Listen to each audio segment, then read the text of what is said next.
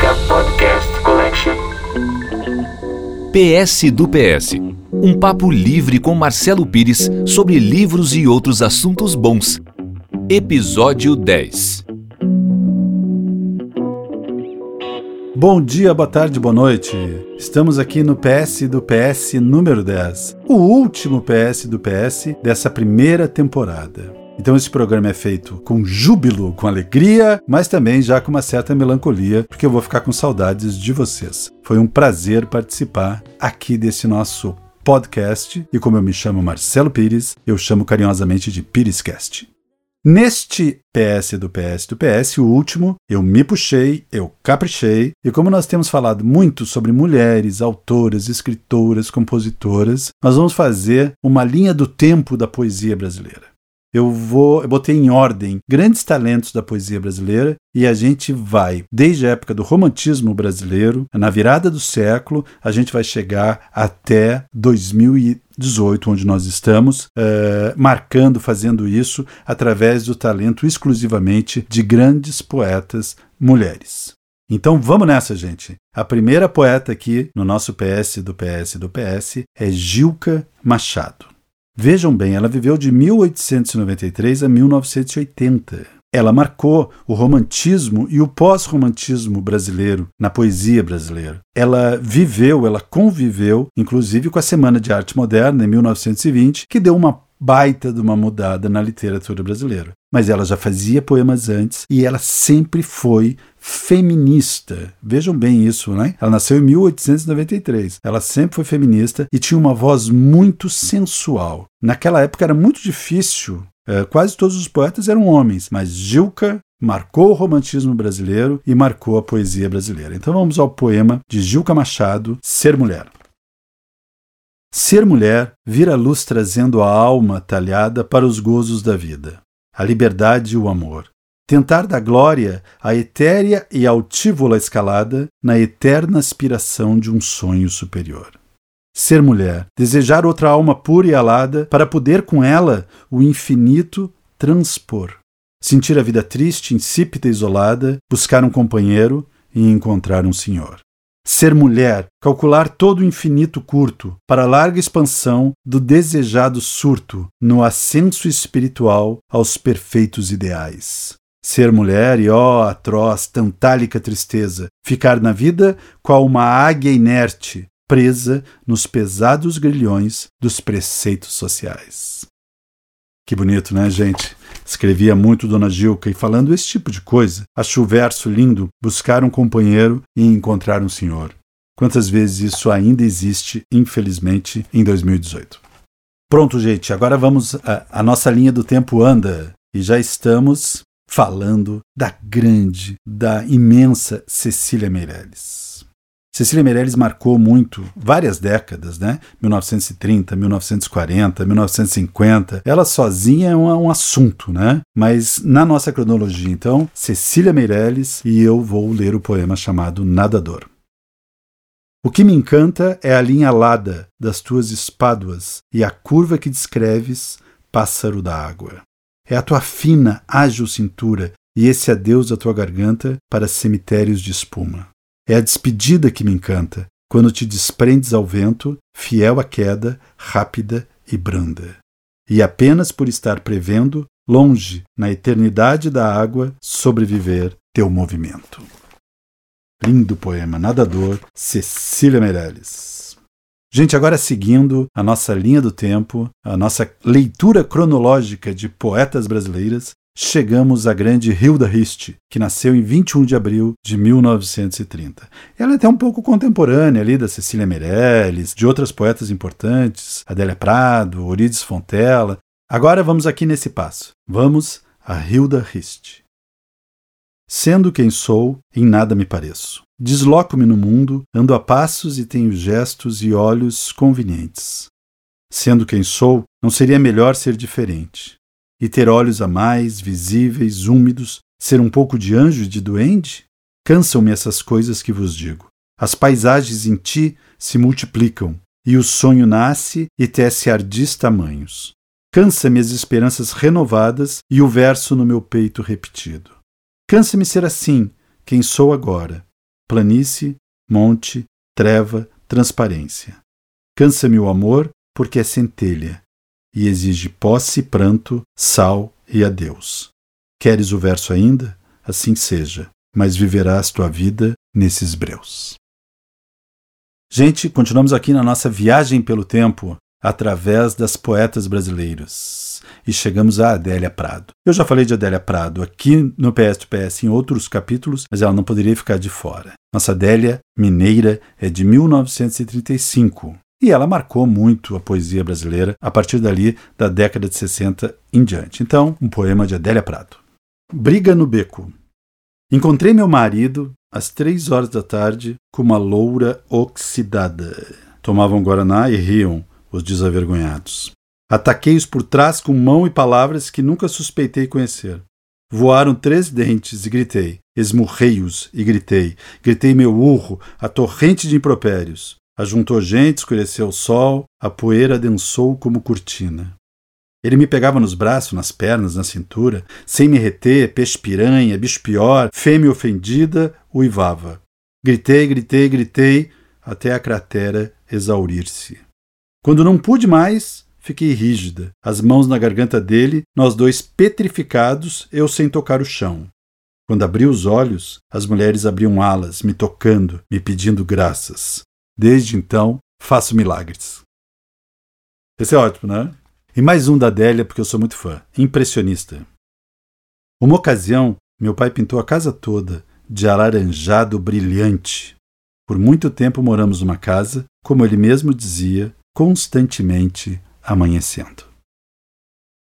E continuamos aqui, as décadas vão passando, nós vamos chegando rumo ao presente, mas não poderíamos deixar de passar por Orides Fontela, uma poeta que pouca gente conhece no Brasil. E ela é impressionante. Ela é paulista, ela nasceu em 21 de abril de 1940. E percebam, 21 de abril também é a data de aniversário de Hilda Hist. Esse dia não é fácil não, gente. Esse dia tem conteúdo. Então vamos ao poema da Orides Fontela, As Trocas.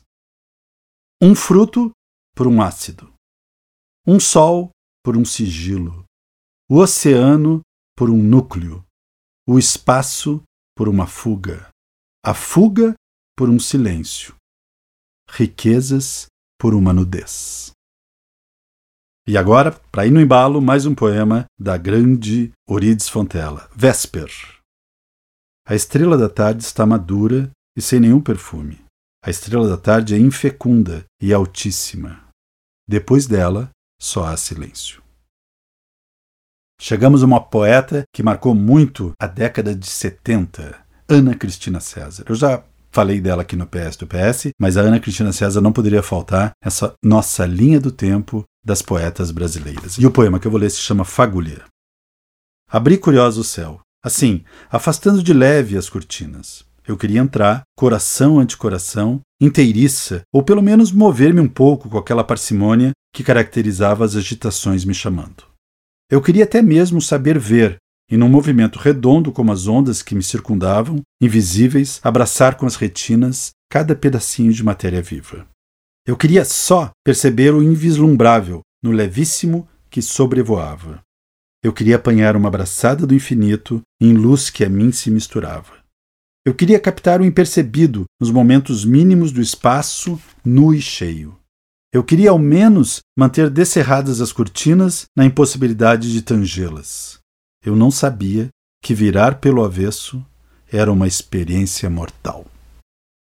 Vamos correndo aqui e chegamos na década de 80, uma década que a poesia ganhou muita coloquialidade. O cotidiano entrou, os versos ficaram livres e a poesia muitas vezes virou prima do rock and roll. Um grande nome dessa época, Marta Medeiros. Vamos ao poema. Se fico abatida, confusa, desatinada da vida, não querendo mais nada, eles logo me dizem: coitada, é uma dor de cabeça danada. Não sabem, é a dor da madrugada. E no embalo, mais um poeminha da Marta, para a gente sentir como os poemas dessa época são gostosos de falar, eles são quase esquetes, né? Olha que bacana. Na vertical, sou uma mulher de classe. Na horizontal, a mulher de alguém. Palavra cruzada, sem resposta na última página. E fechando os anos 80, mais um da Marta. Pisei no palco pela primeira vez. Pisquei para alguém na primeira fila. Interpretei você na primeira noite. Década de 90, 1990. A poeta Cláudia Roquette Pinto, uma carioca, ela nasceu em 1963. Olha que bacana esse poema. Então é isso. Essa série de imprevistos rondando o imaginado, enquanto em alguma baía, istmo ou íntimo acidente geográfico, uma cerejeira, inteira em flor, queima de abelhas. Arma o seu buquê de ruídos.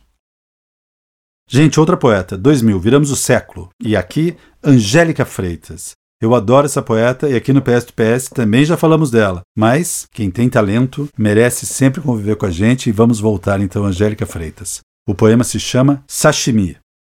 Sushi Man, Sushi Man, por que mãos tão frias, Sushi Man? Para retalhar melhor o peixe, Sushi Man? Com facas afiadas, Sushi Man? No sentido da corrente, Sushi Man? Ocupação tão masculina, Sushi Man. Chora só Suntory Whisky, Sushi Man. Sushi Man, Sushi Man, quando deita a cama é um leito de arroz. E a noite é uma gata que engole até a cabeça, Sushi Man. E a nossa linha do tempo não para. Estamos no 2000, mas vamos falar de poeta do 2010, dessa nossa década. Década que já está chegando ao fim, né, gente? Mas nossa década. Então, grandes novos nomes da poesia brasileira. Vamos a Bruna Beber, carioca, carioquíssima e que tem uma poesia muito coloquial, muito simples, mas também muito irreverente. Olha que poema bonito esse, tem um ritmo jóia. Quanto falta para a gente se ver hoje? Quanto falta para a gente se ver logo? Quanto falta para a gente se ver todo dia? Quanto falta para a gente se ver para sempre? Quanto falta para a gente se ver dia sim, dia não? Quanto falta para a gente se ver às vezes? Quanto falta para a gente se ver cada vez menos? Quanto falta para a gente não querer se ver? Quanto falta para a gente não querer se ver nunca mais? Quanto falta para a gente se ver e fingir que não se viu? Quanto falta para a gente se ver e não se reconhecer? Quanto falta para a gente se ver e nem lembrar que um dia se conheceu? Outra poeta muito contemporânea, da década de 2010, gente, que loucura, é Ana Martins Marques, mineira. Vamos lá. Dentro do armário, do seu quarto de dormir, deve haver um espelho. Se você sai e deixa o armário aberto durante todo o dia, o espelho reflete um pedaço da sua cama desfeita. Se você sai e deixa a porta fechada durante todo o dia, o espelho reflete o escuro do seu armário de roupas, a luz contida dos vidros de perfume. Do outro lado do poema, não há nada. Pronto, gente. Aí está a nossa linha do tempo das poetas brasileiras. E como poesia não é uma coisa assim tão óbvia, eu rompo com a linha do tempo e falo de Cora Coralina, que nasceu em 20 de agosto de 1889, mas que só publicou seu primeiro livro aos 76 anos de idade. E eu, de propósito, então, depois de organizar no tempo a poesia, eu desorganizo falando dessa poeta maravilhosa que demorou tanto tempo para ser estreada, para ser conhecida por todos nós. Cora Coralina é o pseudônimo de Ana Lins dos Guimarães Peixoto Bretas. E vamos então ler um poema lindo dela chamado Aninha e Suas Pedras. Não te deixes destruir, ajuntando novas pedras e construindo novos poemas. Recria tua vida sempre, sempre.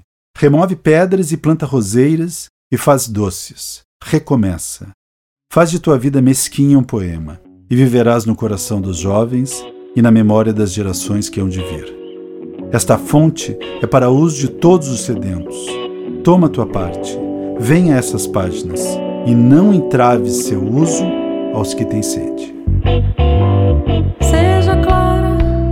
Gente, com esse poema da grande Cora Coralina, nós vamos terminando aqui mais um episódio do PS, do PS, do PS, o último episódio que nós estamos gravando dessa primeira temporada. Foi um grande prazer para mim dividir com vocês aqui alguns livros, algumas leituras. Eu resgatei para vocês vários posts que eu escrevo lá no Facebook, no meu Face chamado Lê esse book, e dividimos aqui é, ótimos poemas, ótimos livros, justamente essa fonte que fala Cora Coralina, essa fonte que é para uso de todos os sedentos, né? E que a gente não pode nunca entravar aos que têm sede.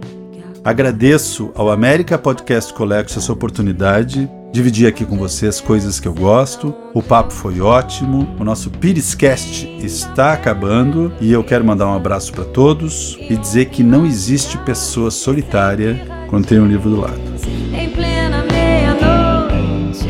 E essa música que vocês estão ouvindo aqui no final do episódio do PS do PS se chama Clara, é uma parceria minha e do Roberto Coelho, na voz da grande Michelle Vankner. Não deixem de escutar sempre toda a nossa série aqui no América Podcast Collection. Até breve, um grande abraço e a gente se encontra por aí.